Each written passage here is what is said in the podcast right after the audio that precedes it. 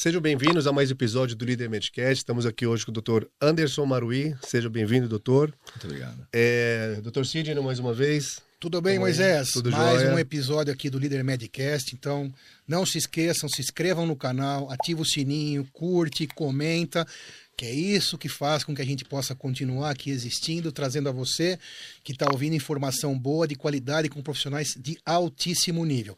Não pare de assistir, porque durante esse nosso programa, nesse episódio, a gente vai falar bastante coisa legal.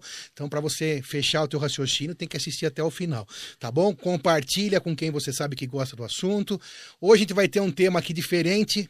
A gente vai falar hoje vida do médico. Em geral, a gente faz, fala assuntos mais técnicos, né? Hoje vai ser um assunto mais filosófico e técnico também, não deixa de ser. Estamos aqui hoje com a presença do grande Anderson Maruí, meu colega de faculdade. Um prazer te ter aqui. Obrigado por ter aceitado o nosso convite. Anestesista, diretor técnico da Unitar Anestesia. Já foi chefe de residências médicas, onde se formam especialistas na, na área, né? E tem aí esse gabarito todo, por isso que a gente escolheu o Anderson para que fale sobre essa carreira. Então, ele vai falar sobre a carreira dele, eu também vou falar um pouquinho sobre a minha, afinal, vida de médico é- foi a nossa vida. Grande Anderson, obrigado por ter aceitado. Muito obrigado, obrigado a você pelo convite, obrigado Cid, Moisés, a, a produção toda. Ah, queria, em primeiro lugar, parabenizar o canal. Eu já pude assistir a alguns episódios. É espetacular ter alguém que ah, se dedica a trazer informação de qualidade. Numa época em que a internet traz um monte de coisas boas e ruins, é difícil a gente saber de onde eh, eh, pegar as informações, né? E vocês trazem, já vi a lista de convidados, alguns eu conheço pessoalmente, então ah, a gente sabe que tem muita credibilidade, e isso é muito legal para a população em geral. Então, parabéns por tudo. Eh, me senti à vontade para querer falar um pouquinho da vida de médico, Claro. primeiro porque eu sou médico, né? então assim, todos nós vi- vivemos cada um a sua realidade, mas eu trabalhei de várias formas, né? Trabalhei como clínico antes de fazer a residência porque eu estava no exército, então assim, ah, trabalhei em vários modelos, fui concursado do estado, tenho a minha empresa, trabalhei como freelancer, pessoa física, então eh, eu tenho um- uma certa vivência na área médica e achei bacana poder falar desse tema e Legal. compartilhar um pouquinho Vamos com bater quem esse tem esse interesse. Dessa carreira, dessa construção que a gente vai tendo. Legal, seja é bem-vindo, doutor. Isso aí. Obrigado. Me- Nos conte um pouco mais, justamente dessa sua fala, da experiência da atuar na medicina nos diversos tipos de entrega do serviço. Tanto como CLT, até mesmo no Exército, que atuou durante um tempo, como pessoa física, como pessoa jurídica, como que foi a, a, a experiência nesse... É, na verdade, assim, é, a gente termina a faculdade, né? E na maioria da- das faculdades a gente acaba não trabalhando, né? O médico, ele normalmente vem de uma vida estudantil bem puxada, né? Ele vai se dedicando a esse Sim. projeto e isso acaba fazendo com que ele, poucos tenham tido a, a possibilidade de trabalhar antes da, da faculdade. Só para todo mundo É. entender, né? São seis anos, né? E não existe negócio de mínimo. São seis anos e de estudo integral, né? Manhã, tarde e- e ainda tem os plantões, final de semana. Então não é porque até é possível desenvolver alguma atividade à noite, eventualmente, mas em geral é muito, é quase impossível porque a faculdade, o a dedicação é integral. Essa é a fala que a gente está. Em todas as faculdades, integral, Todas. manhã, tarde... Manhã e tarde, Sim. né? E ainda normalmente você leva coisas para estudar, trabalhos. Sim. Então, assim, é, é um curso puxado, mas Sim. mesmo antes disso, normalmente as pessoas, ou como o vestibular sempre foi muito difícil, né? Principalmente antes da proliferação das vagas de medicina, ah, o, o estudante tinha que se dedicar vários anos, né? Num estudo sério, focado. Então, também para fazer uma atividade paga, remunerada, era, era bem difícil. Então, normalmente, o aluno de medicina em geral, né, ele, ele nunca trabalhou. E aí ele se forma no sexto ano, e aí ele vê ali, ele recebe o, o CRM dele, e ele vai se propor a trabalhar. E aí que é a grande dificuldade, porque, por um lado, né, a as, as escolas médicas, elas te preparam, te dão uma visão geral, mas não aprofundada a ponto de você atender com muita segurança, se sentir bem em atender alguns pacientes mais graves. Né? Você sabe o beabá dos casos mais leves, mas para você ter uma profundidade maior, normalmente você precisa de uma residência médica. Né? E a gente sabe que mais da metade dos médicos procura fazer residência médica, e esses são normalmente entre 3 e 6 anos, mais ou menos, a mais. Né? De- Fora os seis de- anos da de faculdade. é, fora os seis anos da faculdade. Totalizando vai- cerca de 10 anos Isso. na média, só para todo mundo entender. De estudo integral, porque a residência também tão integral quanto ou até ou mais. mais que É. integral, porque na verdade, é, numa residência a gente deveria, né? Existe um regulamento do MEC que é, preconiza que é, não se ultrapasse 60 horas de trabalho, né? Você vê- pode ver que acho que na área de trabalho são 44, né? 44 horas semanais da É, CLT. o residente é, é, pede-se que ele não passe de 60 horas, mas a gente sabe que grande parte dos serviços ultrapassam 60 E horas. só para o né? pessoal entender também, quando a gente fala em residência, é a especialização. né? Então, existem as vagas aí ofertadas sempre pelo MEC, ofertada também junto com essa vaga uma bolsa né, em dinheiro, para que ele possa se dedicar por aquele tempo. Essa é a nossa discussão Tem aqui algumas hoje. especialidades que tenha como pré-requisito a residência? É, na verdade, é, ou você faz a residência propriamente dita, ou você faz uma especialização. É o único jeito para você Ser se dizer especialista. e ser reconhecido como tal. Né?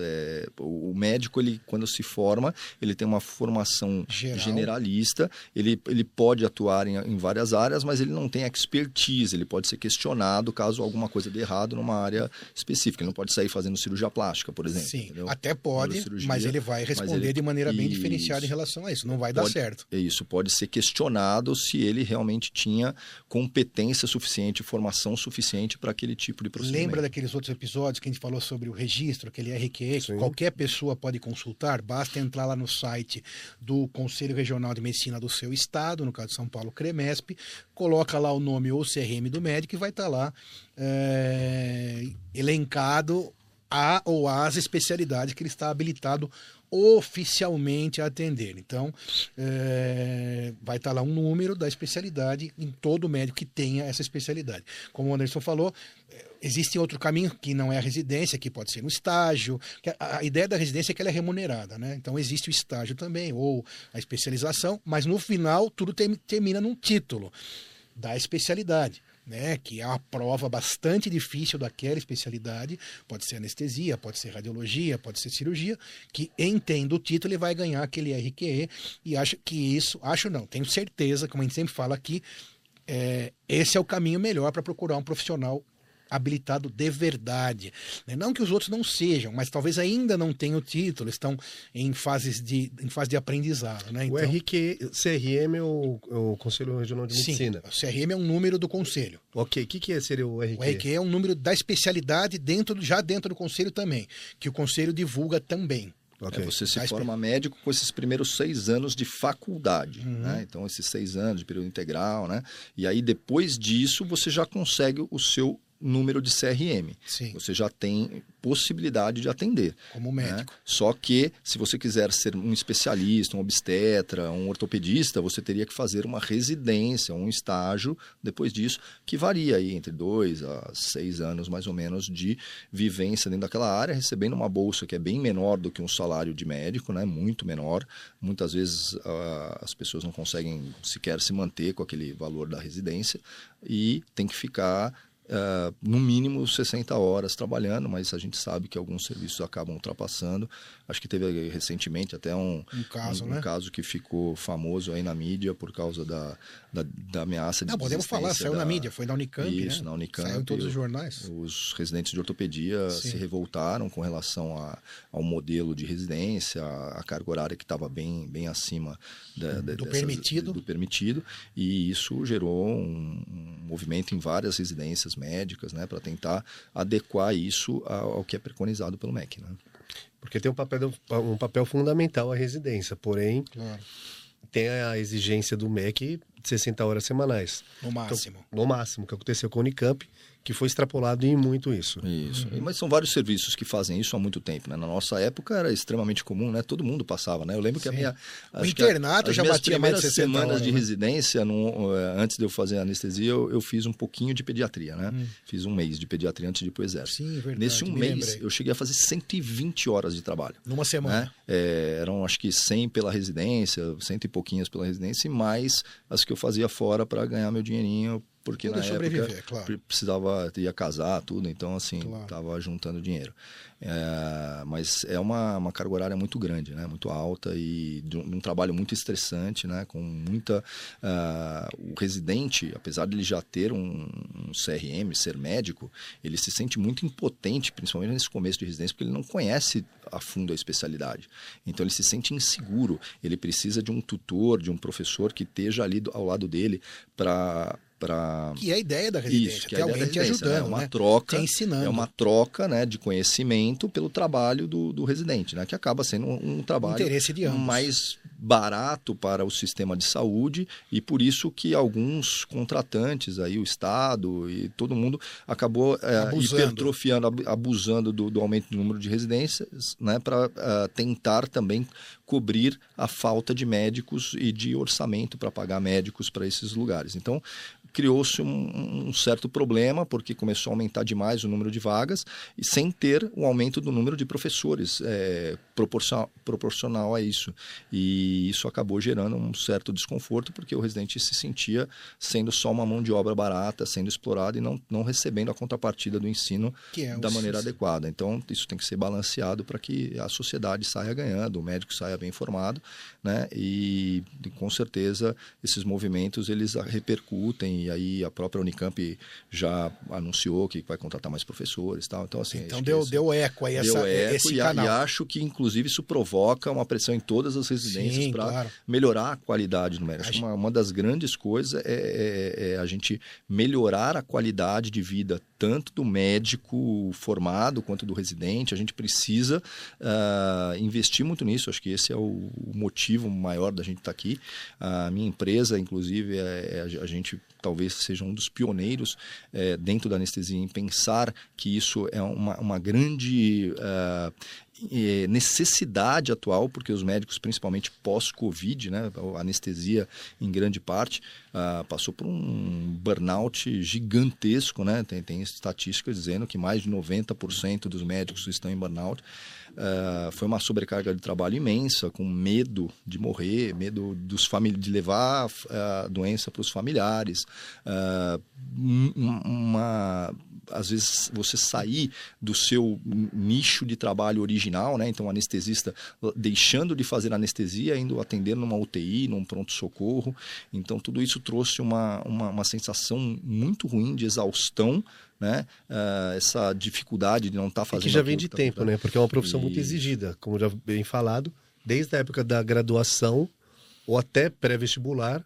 Pré-vestibular, a graduação de seis anos, a residência e com tudo isso. O médico já vem hum, numa sobrecarga, né, com um sacrifício às vezes da sua vida social, né, e vem numa, numa toada que quando chega numa fase dessa, ele começa a ver que às vezes o corpo não aguenta, a mente não aguenta. Eu né? acho que tudo que pra, qualquer posição, qualquer é, meta que você precise alcançar, né, se você quer uma meta boa, precisa ser, não vai ser fácil. Isso vale para tudo na vida.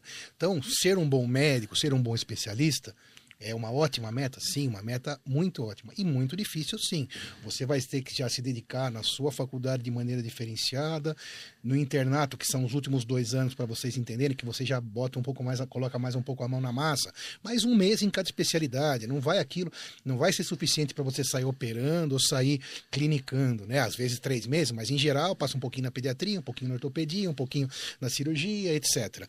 E aí a residência que vai te gabaritar realmente para ser um profissional atuante, que vai te dar segurança para cumprir o mais importante de tudo, que é o quê? A ética, que é cumprir o, o teu juramento, que é tratar do paciente de maneira adequada, né? Não cometer nenhuma negligência, nenhuma imprudência, nenhuma imperícia, é a residência que vai te dar isso. Então, eu, a gente sempre fala aqui sobre isso, né? Trabalhar, é, procurar profissionais, ser um profissional é, adequado, correto, para isso vai passar por toda essa essa batalha, entre aspas. Então, o Anderson estava falando o R1, que vocês ouvem falar por aí, às vezes aparece nas séries, né? Então, o, resi- o R1 que está lá no- na televisão é o residente do primeiro ano, que tem que ter com ele lá o R2 para ajudar, o R3 para ajudar, que seria o segundo e o terceiro ano. Porém, como a gente estava falando, os hospitais, muitas vezes, começaram a entender naquilo uma mão de obra mais menos onerosa, né? E abusar um pouco dessa situação. Com isso, atrapalhando em todas as questões. E, finalmente, atrapalhando o bem principal, que é o paciente. Né? Porque o médico que trabalhou, deu dois plantões, ficou duas noites sem dormir, não vai ter como atender de maneira adequada. Compromete. E isso causa até sim problemas graves, até de mortes, vamos dizer assim, Claro. né? De pacientes que poderiam ter, não ter ido a óbito se tivesse um profissional mais descansado. Então essa é uma grande discussão, a gente não vai conseguir resolver aqui isso, nem chegar num consenso num- num- em uma hora e meia, mas é uma grande discussão que vem vindo à tona. A gente até falou isso no, em algum episódio com o doutor Maurício Luquezzi, que então falou sobre assédio moral, sobre saúde mental é, no trabalho, que é o colaborador versus, não no sentido de contra, né? Versus o, o- a empresa, que seria nesse caso, então, o que oferece a vaga de residência e o residente. Precisa ter esse equilíbrio. Então, nesse caso da Unicamp, eles se sentiram, então, ah, entre aspas, abusados, fizeram uma, uma trouxeram uma demanda e foram atendidos eh, de alguma forma, chegando no equilíbrio, que também o doutor Maurício falou bastante, né? tendo um canal de comunicação aberto e um equilíbrio que vai beneficiar a todos, vai beneficiar o ensino, vai beneficiar fundamentalmente o paciente. E vamos continuando aqui para a gente entender daí o médico como é que vai sendo essa vida. Não, é fácil se formar médico? Não, não é fácil.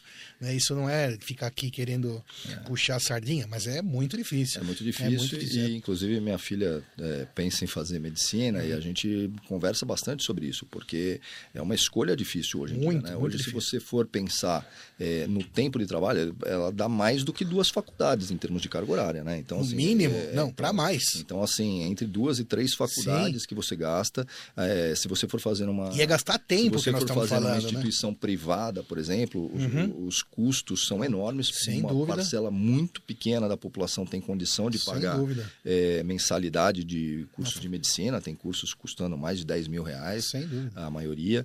E se você for pensar do ponto de vista financeiro, talvez, inclusive, essa faculdade não se pague. Então você tem que ter muito propósito, muita vontade de ser médico para se, eh, se submeter propor. a alguma coisa em que o seu custo de formação, se você tivesse aplicado no- em, algum, em algum fundo, alguma coisa, fosse eh, talvez te render mais do que o que você vai ganhar Tem que depois ter como uma médico. entrega meio que sacerdo- sacerdotal né? da É coisa. uma Você coisa- ter falado, o que que é ser médico? Qual que é a entrega, o compromisso e a vocação de um médico? Pergunta legal essa, hein? É difícil, né? Assim, o, que eu, o que eu digo assim, é, ser médico tem vários aspectos. Primeiro, do indivíduo, né? É, você busca a medicina por quê? Porque a medicina tem várias coisas que ela pode trazer. Ela tem um lado muito bonito, que é o lado de- do altruísmo, quero salvar vidas, Claro. quero ajudar pessoas, né? Ah, mas ela tem outros comemorativos que muitas vezes se misturam e ficam difíceis de você separar. Será que eu estou buscando um pouco de notoriedade? Será que eu estou buscando um pouco de reconhecimento? Será que eu era o menino que jogava menos futebol? Eu era o que não conseguia ter... Era o ter- nerd. ter- é o nerdzão da turma, não conseguia papear com mulher. E aí resolvi me dedicar para o estudo, porque aquilo me trazia recompensa. Ah, ele é a melhor nota. Então, então, assim, às vezes problemas lá de trás te levaram para uma vida já socialmente é, difícil, de, de entrega muito grande, para você chegar até a medicina, né, de- propriamente dita. E aí lá dentro você vai, começa a ser cobrado, né, e você se cobra. Primeiro porque você era... E tem que ser cobrado. É. Isso que eu acho que nesse caso não dá para não cobrar. Né? A gente estava aqui discutindo também em outros episódios, tem que se cobrar, porque é diferente de um. Todas as profissões são super importantes, mas muitas delas você consegue tomar uma decisão errada e voltar atrás. Na medicina, medicina, não tem não dá, né? isso. Ainda mais na sua área, por exemplo, que é anestesia, né? é. Vamos Às comparando com a gente mesmo. De, de um Segundos- julgamento errado pode significar uma Às vezes não, acho que catástrofe, sempre. É. Segundos de julgamento errado numa cirurgia complexa, você leva um E, e paciente quando eu falo dessa cobrança, é exatamente isso, né? A gente tem uma cobrança que, obviamente, a instituição, né, a faculdade deveria cobrar, a residência deve cobrar, mas o E na médico nossa- já se cobra na muito. nossa porque, cobrava muito. é, a maioria de nós já era de destaque, já era um dos melhores alunos do colégio quando, quando veio para a medicina, porque é, é um vestibular muito difícil. E aí, quando ele entra na faculdade, ele está lá e ele está são todos muito bons, então você não vai ser sempre o melhor. Você Sim. tá, naquela, naquela lá, de é só Gauss a normal, é. Você está no normal. Claro. E isso muitas vezes frustra algumas pessoas, né? E, e- e, assim, a frustração é, é também por causa do tamanho da medicina. Medicina tem tanta informação, tantas Sim. especialidades, que você nem na sua área você consegue ficar totalmente atualizado. Numa área única. E, e isso na sua subespecialidade, às vezes. Então, assim, essa frustração de não estar sabendo, não estar dominando 100% do negócio também é triste.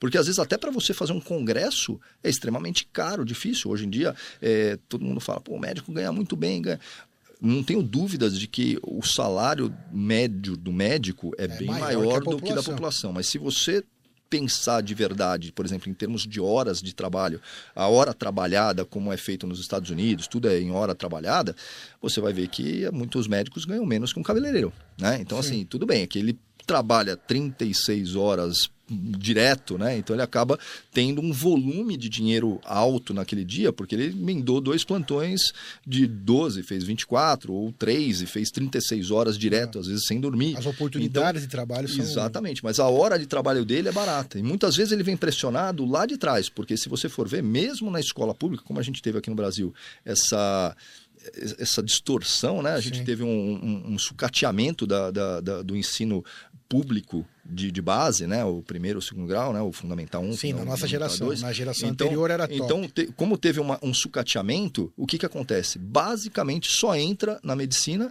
quem vem de uma, de uma elite financeira. E, e, e essa elite financeira acostumou seus filhos com um determinado padrão de vida. Quando eles vão para a faculdade e eles têm que ter a sua própria renda, construir sua família, ele quer tentar ter o mesmo padrão que o pai dele deu para ele. E aí, para fazer isso, muitas horas de trabalho. E por isso que o médico. Se... Então, assim, a medicina é gostosa para muita gente. A gente gosta de trabalhar, então um pouco desse uh, jeito esse, workaholic tem a ver com e você é escolheu. prazer de trabalhar, mas muitas vezes é, é, a, é a vontade de dar para os seus filhos o mesmo padrão de vida que você teve.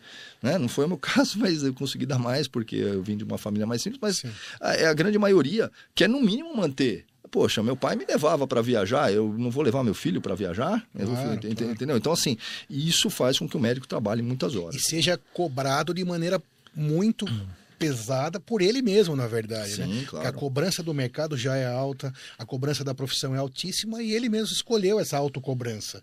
A realidade é essa, é um desafio maior. Imagina quando você entra na faculdade com. A realidade, eu sempre também falei com meus filhos e com quem eu tenho oportunidade. Eu não sei se você concorda comigo, mas a... eu entrei na faculdade com 17 anos, acho que você também. 18. E a realidade é que você não sabe o que você vai encontrar pela sua frente. Você escolheu a medicina por ser um desafio, talvez, eu, meu caso, né? Porque você já era se de se desafiar.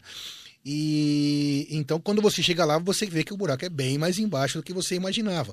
É bonito, é legal, mas é então, bastante essa, dificultoso. É, eu, eu, acho que essa, essa, esse é um lado que tem muito da individualidade uhum. de cada um, né? Eu, eu, eu vejo, para mim, a medicina foi mais fácil e muito mais gostosa do que eu imaginava. Gostei da faculdade, apesar de ter período integral. Sim, mas, mas você não imaginava o que você ia encontrar. É, é, não imaginava. A gente nunca imagina é. direito o que vai acontecer na vida, né? A gente tenta antecipar, mas é, é tudo muito teórico, né? né? Muito, muito subjetivo. Claro. Mas quando você vai vivendo, uh, você vai vendo. E aí algumas pessoas vão achar muito legal, pô, cara, consegui jogar bola pela faculdade, consegui formar uma turma. E outros não, outros, meu, eu fiquei sofrendo, tinha prova toda hora. Então, assim, a gente, aquele negócio do, do copo meio cheio e copo meio vazio, cada Sim. um olha para o lado que uh, está preparado, que, que, que uh, a sua personalidade uh, faz procurar, né? Então, assim, tem gente que... E assim também depois de formado. Hoje você pergunta, você chegar numa, numa mesa com 10 médicos e falar assim, meu, você ganhar na loteria, você, você vai parar de trabalhar?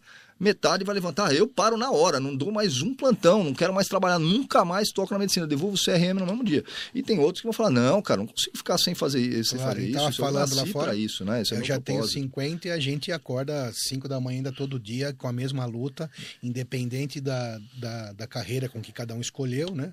com a mesma alegria, com a mesma disposição e vamos em frente, né? Porque você, eu acho que essa, essa, essa característica do médico de trabalhar bastante, né? Eu não sei se é bom colocar dessa forma, mas assim, você, a gente sabe pelos nossos colegas, né? Todos trabalham bastante e, se, e lutam muito, estudam, estão sempre atualizados. Eh, da nossa faculdade ou de outras faculdades em geral, todo mundo é, é uma profissão que você tem que escolher com cuidado. É. Então, vida de médico não dá para ser simples. Isso, em é, nenhum então aspecto, que... né? Mas é, então, é isso que eu falo. Se você conseguir enxergar a beleza que tem Sim, na tem medicina, a troca que tem com os pacientes, quando você faz um tratamento que dá certo, quando você consegue salvar uma claro. pessoa que estava numa situação é, muito grave, é, se isso te bastar, porque assim, por exemplo, hoje em dia é muito raro em algumas especialidades, que nem a minha, a minha é uma das as especialidades que talvez menos agradecimento e elogio tenha. Você acorda o paciente, muitas vezes ele dá aquele agradecimento, mas ele ainda está sem memória. Eu, eu já eu canso de perguntar, ah, quem te anestesiou da outra nem vez que foi aqui nesse hospital? Não sabe nem se foi homem ou mulher.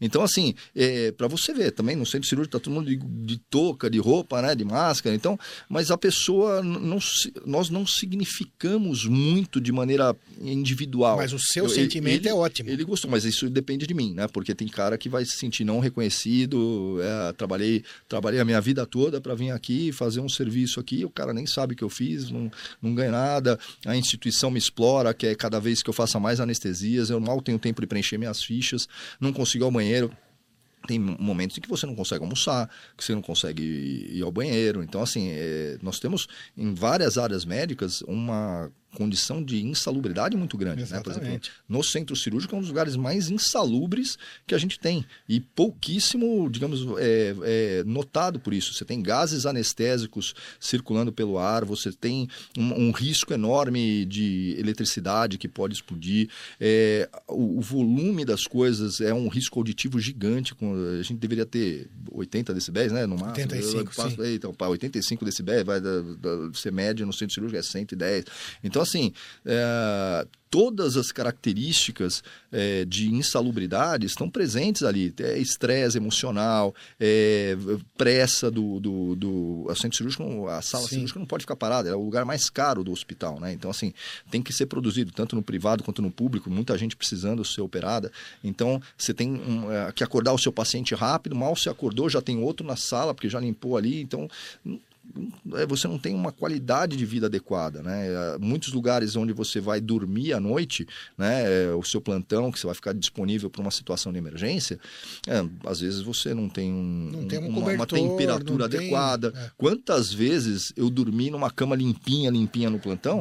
Quase cara, zero. assim, que ninguém deitou naquele, naquele lençol, cara, no começo da nossa vida era não, quase zero. Eu né? cheguei né? então, a fazer assim... plantão de sete dias seguidos, não sem dormir, porque na especialidade não, diagnóstico por baixo dá para dormir. Mas dormindo no sofá do hospital pra, porque não dava tempo de ir para casa. Porque você vai para casa, aí três da manhã você é chamado de novo. Isso mesmo. Não faz nenhum não vale sentido pena, você andar de madrugada com todos os riscos. Exato. Então, uma semana seguida dormindo no hospital, dormindo é, quanto dava, né? Quatro, três horas por madrugada. Para isso eu fiz muito também, a gente faz muito. Eu lembro que às vezes a gente, é. o anestesista é um dos que primeiro chega no hospital, né? Então, Sim. porque você tem que chegar para fazer a avaliação do paciente antes da cirurgia. Então, a gente costuma chegar por volta às vezes de seis horas, que o primeiro horário é às sete, né? Ah, e, meu, várias vezes acontecia do, da, da minha cirurgia aí até meia-noite, uma da manhã, duas da manhã, você falava, meu, mas se eu for ter que estar tá aqui às seis e dormir, toma, cara, isso no dia seguinte, já vale né? a pena ficar aqui, não tem um lugar para dormir, ah, não, o quarto tá cheio, você vai arrumando onde, onde dá para ficar. Porque as pessoas pensam, elas não entendem muito isso, né? Que ah, no hospital tem um conforto médico. Hã? É, não é assim, não é um hotel. Não, no HC, não. por exemplo, eu dormi em cinco beliches com é. dez pessoas lá ron... roncando. tudo torto, né? É, tudo então, tudo bem que é no HC, é. vai, que é um hospital escola digno, Mas... maravilhoso. Mas mesmo no, no, privado não há um conforto. Tem vários lugares que é. você tem uma condição ruim, né? Tem, tem é. lugares que não tem um conforto para você ficar. E nenhum lugar é confortável igual a sua casa, independente da sua, independente da sua casa, né? Você é da sua casa e o médico tem isso aí. E é uma entrega, Anderson. É uma entrega, independente se conhece algum colega que não se entregue, é. não Eu tem. falo que, inclusive, a família tem que estar muito Pô, ajustada ao seu projeto, né? Porque é muito difícil para um leigo é, aceitar a vida. Tanto que, assim, o nível de divórcios, separações dentro da classe médica é gigantesco, né? Assim, é porque pouco tempo é, gasto com a família, né? Gasto, não investido. Sim, família, sim. Né? Então, assim, é, às vezes você, vai, você pega um plantão de 36 horas, quando você volta, você tá acabado. Você não consegue sorrir pro seu filho e brincar, brincar com ele. Ou abraçar a mulher você vai ficar um adequada. pouquinho tal, e depois, cara, e aí vai ser aquela disputa. A filha quer atenção, a mulher também quer. Então, assim, é, é muito complicado. Essa né, maneira de trabalho corrido em todas as maneiras ou, ou classes que você trabalhou? Residência, CLT, PJ? É, tem, na verdade. Cada uma tem uma É, característica. então, na verdade, assim, uh, você, o médico sempre foi, teve a característica de trabalhar em vários lugares ao mesmo tempo, né? Sim. Justamente por aquilo que eu te falei, é, a medicina, um pouquinho antes da nossa geração, ela ganhava muito bem. E aí, conforme vieram caindo né, a, o, o, valor de, de, horas, né, os honorários, Sim, é. o médico começou a trabalhar mais. Então, assim. Uh, isso foi com a privatização da saúde no país? Deve ter contribuição para isso? Na verdade, não. Na verdade, assim, o, me, o, é, a, a, hora médica era mais cara quando você tinha muito menos médicos, né? Então, Sim, assim, é, a oferta de médicos foi aumentando, né? Hoje a gente tem alguns lugares do país que tem uma média de, de médicos maior até do que alguns países desenvolvidos, né? Então, um número total de médicos, eles estão mal distribuídos no Brasil, o Brasil é muito heterogêneo, mas, em geral, nós temos um número de médicos bem adequado em algumas, em algumas regiões. E aí você começa a ter uma queda dos honorários. E aí alguns uh, contratantes começam a querer explorar ainda mais o trabalho. Como eu consigo é, fazer um maior número de procedimentos, de consultas, de cirurgias, com o menor dinheiro gasto. E aí começa uma, uma, um, um, nivelamento por baixo.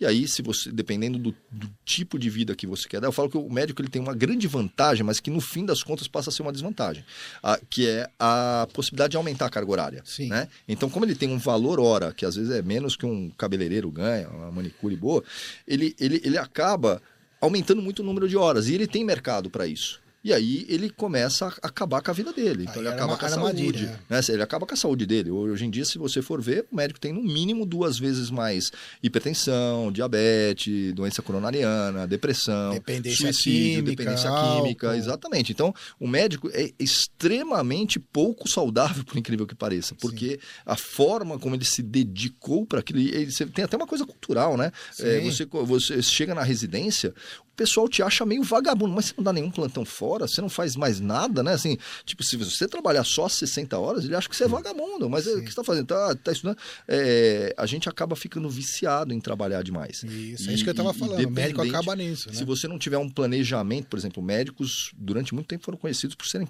péssimos administradores, né? Eles, inclusive da própria vida pessoal. Então eles não sabiam investir, né? Hoje tem um movimento já, vários médicos tentando aprender a, a planejar a sua aposentadoria, porque até bem pouco tempo atrás, o médico achava que não ia, ele seria imortal, né? Vou trabalhar pro resto da vida, né? Sim. E assim, e muitas vezes ele não, Não, mesmo, mesmo que manter. trabalhe, né? Se planejar é importante. Mesmo trabalhando até morrer, ué, faz Não, se você for ver... Diminuindo a carga horária. o ritmo não Se consegue você manter. for né? ver, um- uma das frustrações que eu vejo no, no médico é, por exemplo, que grande, a maior parte dos médicos não tem condição de ter um convênio do nível do- dos melhores hospitais do Brasil, né? Então, assim, muitos, a maioria está claro, um pouquinho claro. abaixo, não consegue ter os planos mais top é, e sabe que quando chegar na, na- na- na- idade maior, que onde as faixas etárias são bem mais caras, ele não vai conseguir ter talvez nem aquele plano que ele tem.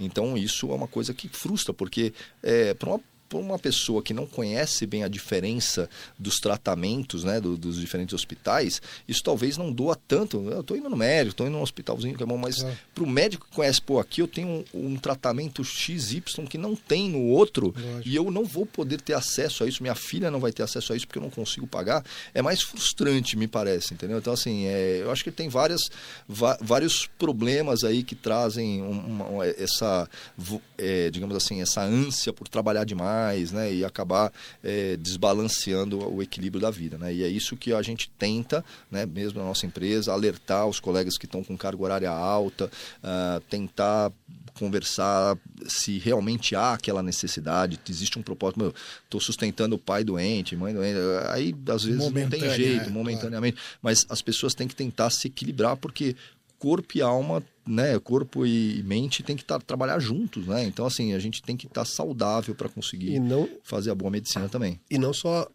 eu entendo eu, não só a carga de trabalho, mas sim também associado aos estudos. A medicina é uma área que tem uma, um avanço junto com a tecnologia muito parecido. Quanto mais tecnologia, melhor um diagnóstico. Então, fora o diagnóstico, você também tem estudos sobre especialização. E isso é uma coisa grave que a gente tem, porque assim, é, para você fazer um congresso, os cursos são muito caros. Né? E para você fazer um congresso, como hoje em dia a maioria dos médicos está passando por uma, uma, uma, mudança, né? a maioria dos contratos de trabalho está virando é, PJ, né? você não tem mais aquele vínculo trabalhista, uma dispensa para o congresso remunerada. Hoje Resumindo, em dia, só hoje em dia, ganha se trabalha. Isso, você ganha só se trabalha. Então, se, além de você passar e ter que pagar o congresso, você deixa, trabalhar, você deixa de ganhar. Então você perde aí três vezes o valor do Congresso, entendeu? Então, assim, para você se atualizar, você precisa pagar um, um, uma soma que te faz E ao mesmo tempo que se você não se atualizar, também você fica fora do mercado. Exatamente. É aquela, então... aquela história que a gente falou. É uma profissão que requer uma, uma luta muito grande. É. Não dá para você querer fazer uma, uma, um atendimento sem estar totalmente atualizado. Né? Na área de, por exemplo, de imagem aparecia um equipamento novo. Até porque o paciente quer e acabou.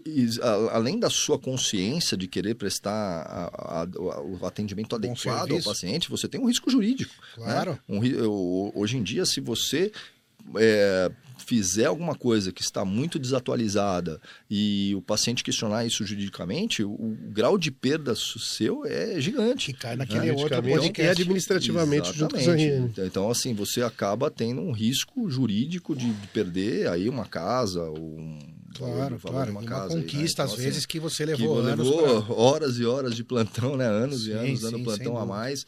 É, então, é, é, é um, eu diria que medicina, é que nem ele falou, é, é um desafio muito grande. E a pessoa tem que fazer com muito coração, assim. Tem Muita que gostar vocação. muito do que faz para é, assim, sentir o prazer de fazer todo dia, entendeu? Porque realmente é, é, trabalhoso. Você Bastante. dorme menos. Cara, quanto, quantos natais e anos novos eu não tive com a minha família, né? E não assim, é uma escolha. Natal e é. Novo, você está na faculdade. É, é uma escala, né, cara? É você escala. Tem, mas não é só na faculdade, né? Sim, a, a grande parte também, dos claro. médicos continua dando plantão em algum momento, né? Então, você tem que escolher. E aí, a escolha que eu tinha era assim, ó, você quer ou trabalhar Natal no Natal ou no Ano Novo. Escolhe né? um. Então, assim, você já perdia um. Uh, e aí, quando você é mais novo, é, é a, é, a noite, né? Ah, se, se vai piorando. Bem, vai o 25 dias, né? Se você já tiver mais velho, é 25 Exatamente. dias. Exatamente. Né? Então, o carnaval, é. dia das mães, porque a doença continua, obviamente. É. Tanto que até hoje, quando eu saio com as minhas filhas, às vezes, assim, num, num dia de Natal, assim, eu, eu falo para elas, vocês sabem quantos profissionais no McDonald's 24 horas, no, na, na no pronto-socorro, no, no bombeiro, né? né? na polícia. Quantos profissionais estão trabalhando nesse momento e não estão Sim. com as suas famílias, cara? Entendeu? Que a gente tem que ser agradecido por estar naquele momento, né? Todo Sem mundo dúvida. junto, né? Então é, é, eu faço essa reflexão de tanto que eu trabalhei, quando, tanto que eu fui esse profissional também. Sim. Mas é uma coisa que é, algumas pessoas conseguem se planejar para tentar diminuir ao longo do tempo, né? Para conseguir. Sim, se você conseguir vida. estabelecer uma carreira é, um pouco mais sólida, crescente, né? sólida, você consegue parar de dar plantão ou diminuir, ou bastante, diminuir né? os plantões, é, mas é para poucos também, poucos, isso não é para muitos, que diria que poucos. Eu acho que mais de 70% dos médicos ainda dá muito plantão. Com né, certeza. Né, claro que com a experiência vai conseguindo atender mais a sub da subespecialidade, que foi uma luta muito grande para ele conseguir che chegar até lá, né? Então não é um privilégio, é uma conquista, é bem diferente, né? Não é, não é um presente, né? É um prêmio, uhum. é bem diferente. Prêmio de presente, é uma conquista. Então aí ele consegue dar menos plantão, mas ainda assim. É, trabalhando horas. Trabalhando estudando, muito, estudando muito as... e assumindo uma responsabilidade muito grande, muito grande. E não tem problema, porque foi a pessoa que escolheu. Não tem problema. Isso eu acho que vale, aliás, para todas as profissões. Se você quer ser engenheiro da NASA e você vai lançar um foguete vai estar dentro dele né? Tá arriscado, né? É, não, então, é você que escolheu, né? Você é projetou, é mais ou menos isso a medicina, né? Acho que você se projeta para assumir esse desafio e é grande, é difícil e vamos em frente, né? Vamos em frente. É, tem, que, tem que gostar do, do produto final que é fazer Cuidar. o bem para o outro. Isso Cuidar, é, né? porque tem muita, tem a, abdica muitas coisas. Família, tem um, tem um menos tempo com a família, mais tempo de estudo, mesmo Insegurança, depois... né? Insegurança dentro da família mesmo, né? Você tá... Cara, teve uma vez que a gente tava num voo, a gente tava vindo do Nordeste para São Paulo, uh, minha esposa tava passando mal lá, tava, não, não tava bem, tava com a minha filhinha de quatro anos, eu com ela, a, a pessoa da frente teve uma parada cardíaca, né? Eu tive que ficar atendendo, tive que descer com a minha esposa ruim lá dentro é, e levar a paciente até o, centro médico e largar minha, minha filha e, e, minha esposa no avião, entendeu? Sem saber se o avião ia decolar e voltar para São Paulo sem mim. Eu ia pegar o próximo voo. Então, assim, são coisas que às vezes você é chamado, você tem obrigação de ir, entendeu? Se você tá lá, né? Quem é o médico que tá aqui? Só tem você lá, às não vezes. tem como ou... correr, claro. Não tem como correr, é seu dever, né? Seu juramento. Então, uhum. uh, trânsito, às vezes tem algum acidente. Muitas vezes eu, eu parava, minha mulher, mas aqui não é perigoso? Eu falava, meu, é, mas eu preciso só ver se o paciente está bem, se ele tem condição de esperar o resgate, se eu preciso fazer alguma coisa. Então, são situações que realmente é, te deixam, digamos assim, com menos previsibilidade. Já teve caso que eu estava voltando para casa, minha esposa assim, ah, então você está vindo para jantar? Não, já estou chegando tal. Aí toca o telefone, olha, mas entrou em trabalho de parto, daqui 30 minutos já, já é para estar tá na sala cirúrgica. Você, amor. Complicou sabe. Pode deixar no micro-ondas para aí? É, é, difícil, né, cara? Então, assim. É, cada escolha é, é uma renúncia. A, né? sua, a sua família tem que estar tá também muito é, dentro do seu projeto, entender, compreender, participar, é, porque senão realmente é, fica difícil, né? Eu tenho, eu tenho um colega meu, é da nossa turma também, é, ele tra trabalha num, num, outro estilo, assim, mais freelancer, né? Então tem muita cirurgia de sábado. Então, ele falou para mim, eu nunca fui numa festinha de, de dia dos pais dos meus filhos. Como assim, né? Eu falei, é, então, eu tentei escolher é, formas de conseguir ir, né? Mas ah. assim, mas na realidade dele, ele não conseguia passar o sábado. Então ele acabou tendo que ir todas as festas do filho de, de, de sábado, aquelas de, de, de, Dia dos Pais, ele nunca foi. Né? E, tem é. determinadas especialidades que têm menor previsibilidade de tempo ou de urgência? Sim. Né? É, quando você vai para áreas, por exemplo, obstetrícia, né? Ah, alguns tipos de cirurgia, por exemplo, o presidente Bolsonaro, quando ele tomou a facada, o médico dele teve que sair, um médico super top, do, ele teve que sair e imediatamente lá atender depois, né? Então, assim, uh, dependendo da especialidade, você tem umas urgências que são mais graves, tem, a, a, atuação tem que ser mais imediata, né? Tem, tem os médicos que estão no PS que muitas vezes dão esse atendimento mais grave, mas quando você tem um vínculo com o seu paciente, por exemplo, num, num pré-natal que foi feito, você tem que atender, né? Então, você que vai fazer o parto, você fez todo o preparo, então aí ele vai te chamar a qualquer hora, e aí o e anestesista não pode viajar, não pode é, fazer um curso, não pode ir para fora do país, por exemplo, fazer um curso, às vezes não... você tem que deixar programado, olha, vai cair uma data meio próxima, se por acaso acontecer alguma coisa, vou deixar um colega de stand-by para você, entendeu? Aí você vai ligar para ele, porque eu não vou poder estar. Tá, é, é uma situação é, difícil. Mas assim, existem coisas que têm menos emergências, por exemplo, dermatologia, né? Até o oftalmo tem emergência, o torrino tem emergência, claro. né? A gente tem várias especialidades que têm emergência, mas talvez uma anatomopatologia, algumas coisas não tenham. Mas mesmo assim, né? para chegar até ser um bom dermatologista, como já, já tivemos aqui, doutora Natália, né? Sacrificar muito. São, foi um sacrifício bastante grande. Todos esses plantões claro, que a gente falou claro. também foram dados para que seja para que a pessoa seja um, é, é, uma boa dermatologista precisa ter uma base clínica boa, né? Então o caminho é sempre difícil, é sempre árduo, é sempre árduo. Não vamos ficar é a subida da montanha, né? É Quando você chega lá em cima montanha. você vê uma vista bonita, mas para chegar e só ali... tem um jeito, subir. E Se você quiser ter, ter essa vista, é isso que tem. E é uma escolha também. Se você quiser terminar no lugar fácil, faça coisas fáceis. Tem alguma especialidade que assim que termina a faculdade, já com CRM, já pode começar a atuar Sabe que isso é uma, uma coisa que é, me deixa um pouco frustrado com o Conselho Federal de Medicina, né? Eu assim, também. Porque, é, ao mesmo tempo que você é habilitado teoricamente para fazer tudo, a justiça te questiona se você não tiver expertise e depois ela pode te colocar num erro médico como é, imperito.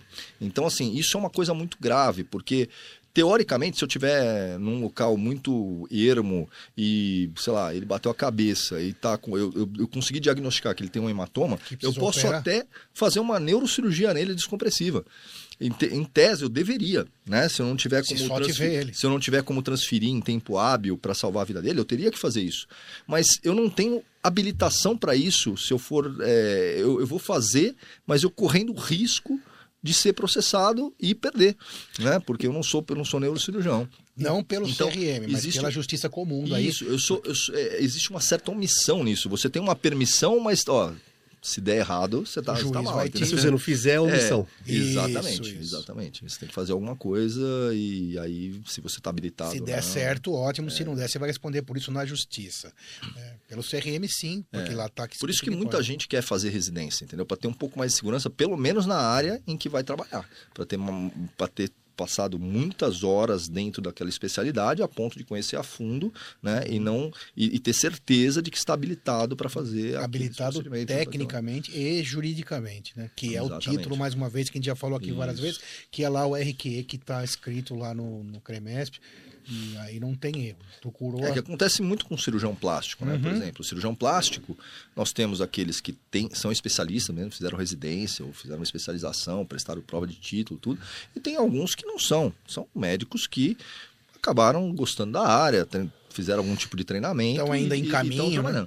É, diria que ambos podem ter complicações. Óbvio que é menos chance naquele que treinou mais, mas ambos podem ter complicações. Só que a mesma complicação ela vai ter uma repercussão jurídica muito maior se esse, se esse médico não tiver o título. Porque conforme aquela É, nossa porque- única com, a, com o doutor Mário Ward, né, aí ele cai na imperícia. Porque é não saber. Só que ele tem um CRM, ele tem um título. Então, tudo bem. mas é, é- é esse em cima do muro Nós que eu falo falando da que... justiça. É, né? esse em cima do muro que eu falo que é o complicado, entendeu? Porque você está habilitado, mas nada pode dar errado. E como, como que você vai garantir? É, a medicina é, é um- é um- é é- a, gente, a gente garante os meios, não os fins, né? A Sim. gente não, é, mesmo o melhor neurocirurgião vai ter uma complicação, o melhor cardiocirurgião vai ter complicação, né? E a gente não consegue evitar é, essas coisas, mas ele está respaldado juridicamente porque ele fez a formação dele, tem o título de especialista, né? E se ele não tiver, aí o negócio vai ser complicado. Então, Isso faz parte também dessa discussão toda, que é, é, fazendo tudo certinho ainda pode dar errado. Né? Então imagina não fazendo certinho. por a chance exemplo, de dar errado é muito eu, alta. eu quando atendi, eu tinha me formado e ainda não era ah, residente, eu estava fazendo clínica médica, que teoricamente também precisa de uma residência, mas grande parte dos médicos em pronto-socorro são médicos generalistas, ou seja, eles fizeram seis anos de medicina e muitas vezes não fizeram uma residência de clínica médica. Assim como tem alguns que atendem até pediatria nessa situação. né? Então, eles tiveram um bloco de pediatria na- na- no internato, né, dentro da, da, da faculdade, mas, dependendo do juiz, dependendo do caso, podem ser julgados como imperitos por não terem feito uma residência em pediatria.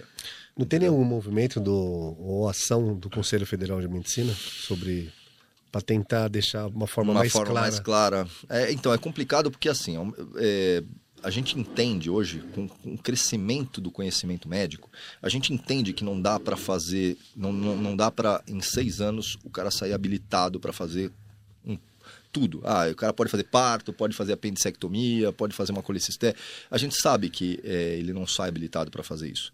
E, e aí é, a tendência, né, o que eles querem fazer é que todos fizessem residência médica, mas aí também não tem vaga para todo mundo, né, e não tem tutor para todo Nem mundo, não tem recurso verba para né? você é, é, organizar. Então, então assim, é, é- é bem complicada essa equação para você conseguir garantir que todos os médicos tenham a residência também e que isso faça parte da obrigatoriedade para você exercer. né? Então, na parte teórica, o, o CFM está tentando implantar um exame parecido com o da OAB. Né? Então, assim, vou garantir que todos os cursos, independente da, da faculdade que foi feita, vão ter pelo menos um nível, porque o cara vai ter que passar numa prova teórica nacional, e aí eu vou comparar essas escolas, porque pode ser que nessa, nessa abertura grande de escolas, algum processo tenha sido pulado e talvez aquela escola não, tenha, não esteja habilitando aquele médico da maneira correta. Né? Então, a ideia seria fazer uma prova teórica é, que, que sem ela você não pudesse exercer efetivamente e talvez até com um aspecto prático também, fazer algumas atividades Sim. práticas, né? E existe uma coisa também dentro das boas faculdades de medicina que a gente aprende que é, é muito falado sobre toda a questão ética, né? E do bom senso. Então, são todas as pessoas que se formam médicas que algum dia depois de se formar vão dar um plantão numa UTI? Não. Né? Você, como anestesista, é, tem uma formação clínica mais extre- parecida, né? extremamente embasada para isso, mas eu, por exemplo, nunca dei um plantão depois da faculdade numa UTI. Durante a faculdade, você é obrigado a participar, pela minha internado.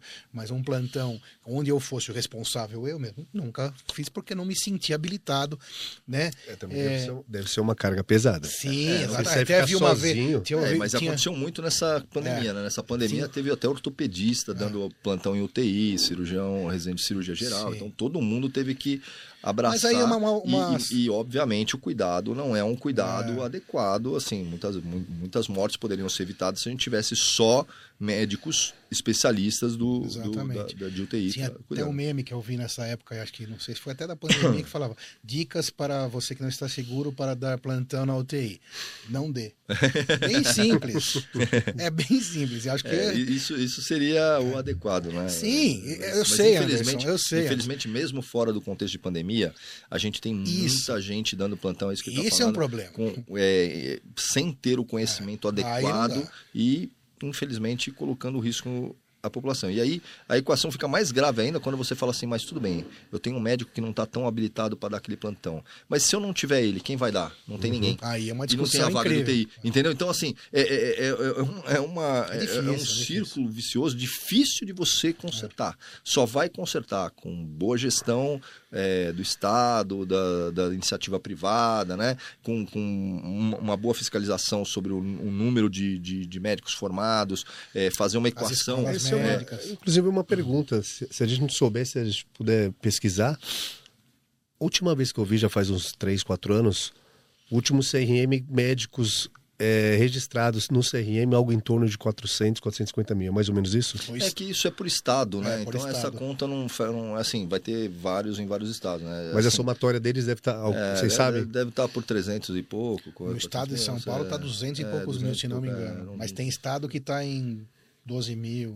É muito Norte. pouco para 200 e poucos milhões. Hum, não, não, Não? Atualmente o número de médicos no Brasil ele tá É, se você, é, você faz uma conta que é médico por paciente, né? Então Sim. existe quantos médicos eu te- tenho para 100 mil habitantes, por exemplo, Uhum. entendeu? E é- nessa conta, tanto é, de especialistas quanto de generalistas, em alguns lugares do país, por exemplo, a região sudeste, a região sul, a gente tem até mais do que, do, do que alguns ah, do que alguns países desenvolvidos, por exemplo. Então, o que a gente precisaria é ter mais generalistas e espalhados pelo Brasil. Então, esses seriam os triadores, fariam as visitas em família, tratariam das, das doenças básicas do, do- da, da comunidade local, Hipertensão, diabetes, obesidade, básicas, dislipidemias. E re- eh, fa- fariam a referência de- desses pacientes para os grandes centros, os centros de referência, para que eles fossem tratados pelos especialistas. Então, se fosse bem organizado isso, a gente tem que falar que assim, eh, o SUS é o maior programa né, de, de, de, de atendimento público do mundo. Do né? mundo. Então, assim, de, de- estatal. Né? Eh, ele tem várias críticas para a gente ser feito, mas ele realmente é um, é uma, é um orgulho para o Brasil eh, ter um, um sistema desse que consegue atender, por exemplo, a população carente. Nós falamos Mas- disso doutor mas nós, Lippe, né? mas nós temos muito, mu- muitas deficiências que preferiam, precisariam ser sanadas, né? E com muita gestão, né? Ele que é um Claro. gestor aí de saúde, né? De mão cheia, é, a gente precisaria ter é, mais visão na gestão para conseguir otimizar é, a, a- a, a prestação da medicina. Né? Por exemplo, uma das coisas difíceis ah, aqui no Brasil é você fazer um investimento, por exemplo. Então, ah, eu preciso comprar um aparelho, um ultrassom para deixar no centro cirúrgico. Ah, não, mas eu não tenho verba para esse ultrassom. Só que aí você vai lá e faz a conta e fala assim: olha, esse ultrassom, com o que eu evito de, de, de complicações, se eu colocar tudo no papel, ele me é custo efetivo porque em dois anos eu pago ultrassom e ainda sobra. Mas você não consegue fazer isso. Aí tem licitação e você não consegue, é, às vezes, o equipamento que você precisa, porque é, você não consegue justificar por que, que você está pedindo naquele nível. Então, é, o- o- os processos também são engessados e aí, às vezes, a gente deixa de conseguir otimizar é, o, o recurso, entendeu? O doutor Vitor Lippe falou sobre isso, o calcanhar de Aquiles do Sistema Único de Saúde no país. E que, inclusive, tem, já tem algumas, algumas Propostas. iniciativas. Isso, aqui no estado de São Paulo, em algumas cidades, como me recordo, em Sorocaba, acho que já tem. sim. São Paulo, se eu não me engano, posso estar falando bobagem, mas Não, algumas São Paulo sim, São Paulo já é também. gerido pelas, pelas Ah, sim, associações. então, né? OSS, Ninguém percebeu Isso. É, a ainda. minha empresa trabalha no Sim, OSS, ninguém percebeu ainda, porque não se fala, mas a saúde no município de São Paulo já foi privatizada, Já. ninguém nem percebeu. Nós né? estamos. É, Justamente para passar esse processo de licitação, de espera, morosidade. E melhorou muito, né? Melhorou muito, né? As OS, ao meu ver, né, existe muita crítica e Claro. muita gente. Você sempre to- to- todo modelo tem as suas, os seus lados positivos e negativos, mas assim, para a população, em termos de satisfação, velocidade de atendimento, a impressão que dá é que houve uma melhora substancial. Muito, né? muito importante. Então, assim, aqui no estado de São Paulo, na cidade de São Sim. Paulo, a gente realmente é, conseguiu gestões mais é, Profissionais. profissionais, porque, por exemplo, até, até o vínculo né, do, do funcionário público de carreira, é, você não consegue mandar um funcionário público embora com facilidade. Então, assim, não que a gente queira, mas a gente gostaria que todos entregassem né, o máximo de serviço e tal. Mas a gente sabe que tem alguns que estão lá e ficam dando atestado e ficam fazendo corpo mole. Existe isso, né? Não é a maioria, felizmente, na saúde, muita gente tem propósito, muita gente trabalha bem, mas tem muitas pessoas que são assim. E aí, esse cara não consegue ser punido do tipo, meu, vou mandar você embora.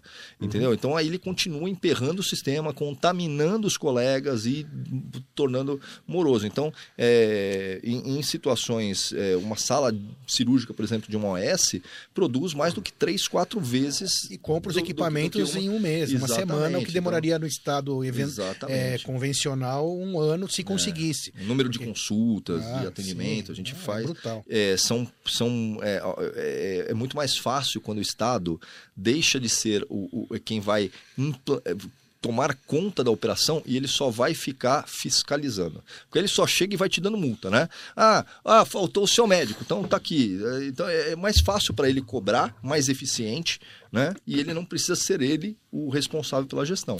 Me parece um modelo vencedor Não, aí. pra- além de que não dá para deixar de falar isso nesse sistema de eh, quando o Estado está completamente envolvido, a corrupção Também. come metade do problema. É, eu, corrupção eu- você pode ter em todas as instâncias, né? Seja Sim. na OS, seja no, no hospital privado, né? Em todo lugar tem. Mas né? quando- Mas o, o compliance é muito mais forte quanto mais privado fica, porque tem alguém Sim, que está ali olhando, monitorando, e o próprio Estado pode gastar mais energia só em fiscalizar. no né? privado a pessoa vai se corromper com aquele valor que é daquela, daquele nicho, né? Quando é não no privado, no Estado, o dinheiro é nosso. Isso. E aí eu trabalhei pessoalmente oito anos no serviço de saúde é, totalmente público e vi coisas lá horripilantes que não dá nem para contar aqui, mas hoje É, eu tenho, eu sei exatamente como é que funciona. Então você tem de todos os lados pessoas tentando lhe corromper, a realidade é essa. E a boa gestão muda tudo, muda tudo. A gente acabou lá com filas de, de anos, né? E simplesmente mudando pequenas peças de lugar, trabalhando de maneira é, como se aquilo fosse privado. Ou seja, não É, pode ter falou. desperdício, etc. Mas a gente fugiu um pouco do assunto. Voltando à vida do médico, a gente entrou lá na É, questão do tem médico gestor. falar, Como tema amplo, É, né? A sim, sim. Mas aí, voltando ao que você estava falando, é, sim, concordo com você. Hoje em dia tem alguns colegas que são bons gestores, mas acho que na verdade o médico não entra na vida médica para ser gestor. Então acho que ele vê essa necessidade em um momento da vida, porque sim, antes, mesmo que ele errasse em tudo na gestão, ele terminava bem, porque o recurso era muito grande, Moisés. Muito grande, não sei, era grande, né? Mas Ah, nossos, os caras mais Isso. velhos, nossos professores, isso, né? nossos, É, eles ganhavam nossos, bem, ganhavam sim, tinha o cidadão poderia, Cara, não o, cara tinha vendia, limite. o cara vendia um carro, vendia uma. Pra uma fazer casa, uma cirurgia, pequena, né? Hoje em dia. É, então, é. Uma cirurgia. Tem cirurgia que paga pro, pro cirurgião 200 reais. É, um restaurante, um É. almoço. Tudo bem, não, dá, não é nessa discussão, mas assim, o cara podia não ter gestão nenhuma, que a vida dele entrava tanto que hoje tem que sim, no final, ter um pouco de gestão. Isso falta na vida do médico, já que nós estamos falando isso, falta um pouquinho de direito médico, que nós discutimos aqui com o Dr. Mário Ward, falta muito sobre economia doméstica, sobre investimentos, compra uma, um terreninho, ou invisto na poupança, no CDB, ou né, numa, numa ação, num fundo imobiliário. É Mas você sabe difícil que isso. tá mudando um Tá pouco, mudando, né? tá? A Assim, gente ó, vê nos é, próprios grupos, né? Tem, tem- teve um estudo aí que foi feito com uma universidade brasileira e mais de um terço do- dos, dos alunos da, da, da faculdade não pretendem atender pacientes. Estranho, né? O cara mais de um terço No Brasil? está indo pensando em abrir uma startup, produtos médicos, né? Então, assim, não está pensando em atender paciente. Olha. Então, assim, é, a, a diversificação da, da, da na medicina. A medicina. Tanto que eu- quando me perguntam, mas o que, que você acha da medicina? Será que eu falo, olha. Se você tem aquilo que ele falou, foco, determinação e vontade de fazer, faça, porque é dificílimo errar. Porque tem tantas especialidades, elas são tão diferentes entre si, que goste mais de você de exatas, de humanas, de, vai achar tudo. queira trabalhar sozinho, com paciente, sem paciente, no escuro, no claro. Você tem todos os tipos de, de, de, de- de perfis para te abrigar, né? Então, a- a- a- o oftalmologista tem um dia a dia totalmente diferente de um radiologista, de um anatomopatologista, de um, né? Então, assim, Claro. é, então, assim, É amplo de- demais. é, de um, um- um- alguém que trabalha no banco de sangue, de um hematologista. Então, assim, nós temos uma infinidade de especialidades e cada uma com a sua particularidade, a sua forma de trabalhar. Então é muito difícil que depois de seis anos você ainda não consiga achar nenhuma delas que te satisfaça. Né? Então Sim. eu falo que a medicina te dá duas chances de escolher. Né? Você escolheu a medicina e se, se achar que não era bem para ser neurocirurgião, eu entrei, eu, eu queria ser neurocirurgião. Né? Passou um mês, eu falei, não, isso aqui eu não vou fazer. Passei na neuroanatomia, falei, não, isso aqui é coisa de louco. Né? Ah, você queria ser neurocirurgião é, no começo. isso é, é, aquele, acho que tinha um pouco daquele negócio de querer ser, né? O- Só pra gente finalizando, é. então, você falou em neurocirurgia, que o pessoal entrava lá no HC em fila indiana, diziam, né, na nossa época. Eu não cheguei a ver, mas a vida de médico passava por isso aquela época. Isso que foi mudando. Como É, assim entrava em de ano? Cinco da manhã entrava em... Cinco da manhã, É. o pessoal tinha que chegar, preparar seus casos, né? Às seis horas começava a visita, sete e meia eles tinham que estar no centro cirúrgico já com tudo decidido das condutas do dia, já tendo o che- comunicado o chefe. Aí eles começavam a operar, aí eu de- descer para atender o PS, passar as avaliações.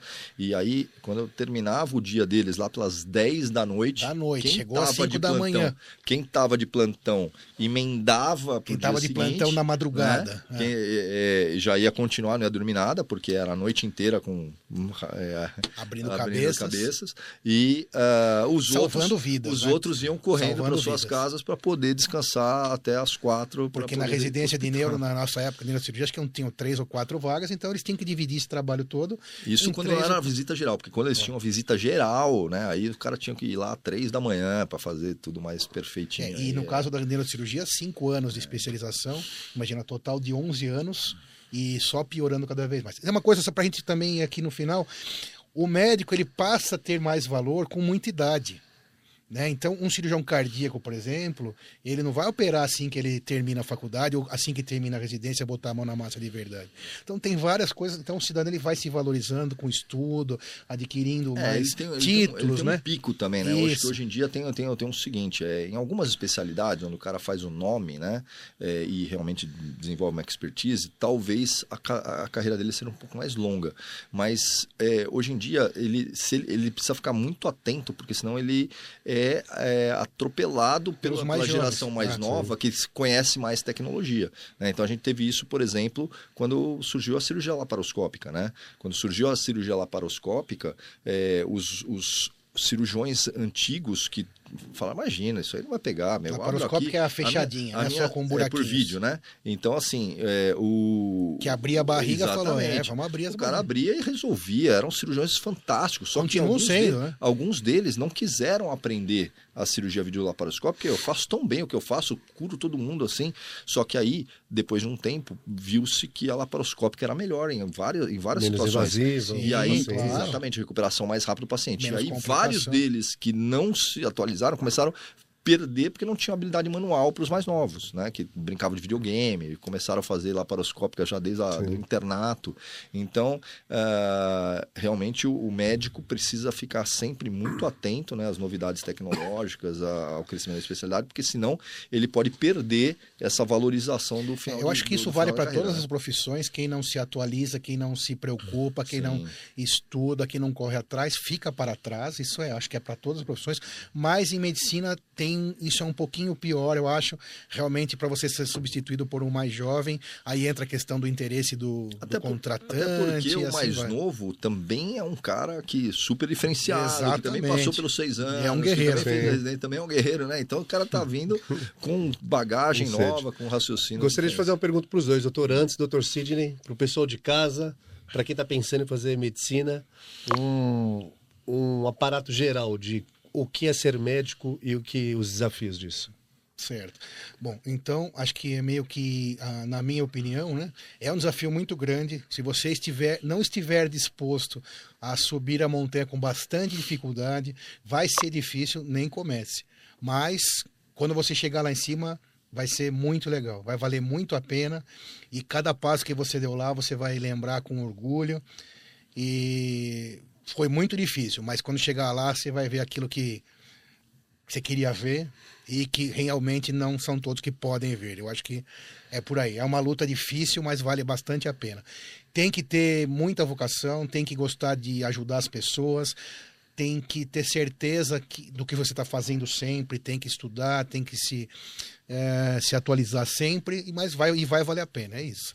tem que ter um crescimento como pessoa muito grande, porque assim, é, você, ao longo da sua vida, você vai ter feito casos maravilhosos, salvado vidas, vai ter perdido vidas. Né? Então, assim, é, como você entende se você errar, se você não conseguir perceber um diagnóstico, é porque ao longo da sua vida toda, com certeza, você foi ganhando experiência, em algum momento você pode ter tido, do mesmo jeito que um engenheiro já errou uma conta de matemática, Claro. al- alguém já errou o seu troco no, no supermercado, é, algumas coisas. Como você lida com esses casos que não foram bem, com o seu paciente que você desenvolveu um vínculo afetivo e ele morreu de câncer, é, e assim, é, é difícil. Então essa carga emocional, né, é- essa convivência com, com a perda, com, com as situações difíceis, crianças com, com tumores, com criança condenada, que você já vê que é, aquela criança não tem praticamente Jovens, é, é, é, expectativa de vida, vai morrer, a doença é, é fatal. Como que você fala isso para um familiar? Então, assim, tem uma carga emocional muito grande nisso. E você tem que enxergar de uma forma prazerosa. Meu, eu fui dar uma notícia ruim e eu fiz o melhor que eu podia. Eu tentei ser o mais humano possível para que aquela pessoa recebesse aquela informação do jeito que eu gostaria de receber. Eu- ninguém queria receber uma informação daquela, mas eu vou ter que dar. Então, assim, é, será que eu consegui passar de uma maneira é, não fria, de uma ma- é, maneira que, que a pessoa consiga ter algum conforto, algum acolhimento é, nas mais diferentes situações. Então, assim, a gente tava, eu lembro até hoje de um- de um- de um menininho que é, ia amputar uma perna, menininho pequenininho. Ah, mas eu vou ficar sem minha perna. Cara, como que você faz, cara? O que você fala para um menino E vai desse, passar cara? por isso. Entendeu? Então a gente passa por situações né, que são muito graves. Né? Uma- Eu lembro de uma anestesia que eu fiz numa menina, ela tinha. A menina estava super bem, tinha que tirar um pedacinho do pulmão que dava infecção, mas naquele momento ela estava excelente, a menina era saudável, brincava, ia para escola, tinha 14 anos. E essa menina fez a cirurgia, terminou, estava tudo bem, mandei ela para a sala de recuperação pós-anestésica, desci para fazer meu almoço. Aí um colega meu que veio descer, ô, você tá aqui embaixo, sua paciente tá com uma parada cardíaca lá em cima. Aí quando eu cheguei, estavam os outros anestesistas, todo mundo, né? A gente reveza para almoçar, né? Então tava todo mundo em cima dela e ela teve uma explosão da artéria pulmonar na ligadura e ela morreu, né? Então assim, o que, que você fala? Eu olha- olhava, a menina conversou comigo, né? Assim, Há pouco e- tempo. há pouco tempo. Nós perdemos uma outra que, puta, essa me tocou muito, porque era um anestesista super bom, que inclusive morreu de Covid. Ah, ele era o chefe de um de um dos hospitais que a gente trabalhava e estava bem na troca de plantão. Eram 6 horas da tarde, ele assumiu o plantão das 19, já estava lá e eu ia embora. E eu, eu, eu levei a menininha para eu anestesiar. E a menina era muito parecida com a minha filha pequena muito parecida, mesma idade, mesmo jeitinho, cara, muito, muito parecida. E eu dei a mãozinha pra ela, fui conversando, e fomos batendo papo e tal. Quando eu cheguei na sala, ele falou: pode deixar que eu faça anestesia, pode ir embora. E eu falei: não, eu deixo que eu faço, já conversei com ela tal. Aí meio que começa, não, não, tudo bem. E, e, assim, ele era super bom de criança, uma anestesia espetacular. Falei, bom, tá em boas mãos, então vou deixar tal. Tanto, fizemos uma indução para a criança não, não perceber a mudança tal. E aí ele ficou e eu fui. Quando eu cheguei no dia seguinte, eu soube que essa criança teve uma complicação é, muito grave, né, de tipo a gente fala, é uma, uma, doença grave de anestesia, muito rara, né? Chama hipertermia maligna, Sim. acho que talvez, o, não sei se o Dr. Roberto abordou aqui quando ele veio, mas é muito, muito, muito rara, né? Não Sim. existe teste para a gente fazer preventivamente. Claro, é. E ela acabou falecendo, né? Então, assim, não é, é uma carga emocional muito grande. Eu lembro até hoje, né? De alguns casos, Sim, assim. Sem dúvida. Então, é... então, assim, fazer medicina tem um pouco de tudo. É uma vida intensa, é, é uma vida que te separa um pouco da família, às vezes não te dá tempo de fazer os esportes de maneira adequada para você manter a sua própria saúde, né?